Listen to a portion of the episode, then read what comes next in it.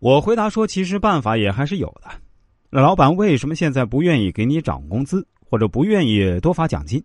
其实啊，我们这里可以引入一个存量和增量的思维模式。啊，所谓存量呢，就是老板现在每年能够稳定带来的收入。比如你刚才提到，自己已经连续很多年可以给老板带来几千万的收入，这一块呢，被老板视为是一个存量市场了。你刚才也提到过，这家公司在上海口碑还不错。”老板肯定会认为这些收入是自己的品牌效益所带来的，而不是你们这些员工努力所带来的。这是一个老板很正常的思维。所以，如果你想让自己挣更多的钱，必须在增量市场上去打主意。那这位女士非常好奇的问：“增量市场啊，这确实是个非常不错的思维模式，但我应该如何去在增量市场上想办法呢？”说实话，我已经非常努力了，整个团队也都非常努力。我对他说啊，比如你们老板每年可以因为你们的业绩啊挣六千万，当然我只是打个比方啊，不一定恰好就是这个数字。那么你可以跟老板签订个对赌协议啊，我保证明年可以给你带来一个亿的纯利润。也就是说，这多出来的四千万，我要拿走百分之三十。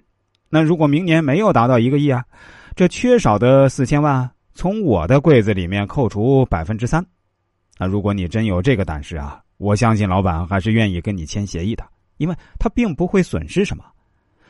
这位女士一听后回答说：“那这个方案可能不适合我呀，因为我毕竟一开始就是从做销售开始的，我并没有真正自己创业过。说实话，我也没有这个胆量和魄力。四千万的百分之三，那是一百二十万，我赌不起呀。不知道有没有什么更好的办法？”我思考了一下，对他说：“其实还有一个办法。”也是要考虑增量市场，比如你认为自己既然有能力把豪宅卖给客户，那是不是也有能力卖豪车给这些客户呢？那毕竟你面对的都是一些不缺钱的主啊。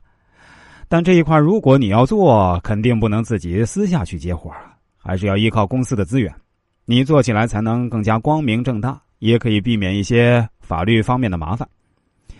听完我的建议后，他非常兴奋，对我说：“哎，老师啊，你的这个方案我认为是可行的。”我想过几天找个机会啊，跟老板谈谈。过了几天后，这位女士又对我说：“哎，我们老板初步答应了，他认为这是一个非常不错的商机，但我不知道应该怎么跟老板来谈条件。”我当时鼓励他说：“你其实可以胆子大点比如跟老板说啊，在这个新业务方面呢，我们要成立一个新公司，这个公司我要占百分之三十的股份。”他回答说：“百分之三十啊，是不是有点多啊？老板会不会答应啊？”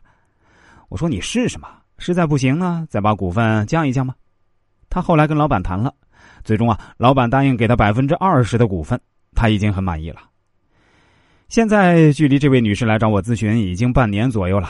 这位女士在豪宅和豪车两个业务板块都做得不错。据她自己说呀，现在半年左右的收入呢，就已经跟去年全年持平了。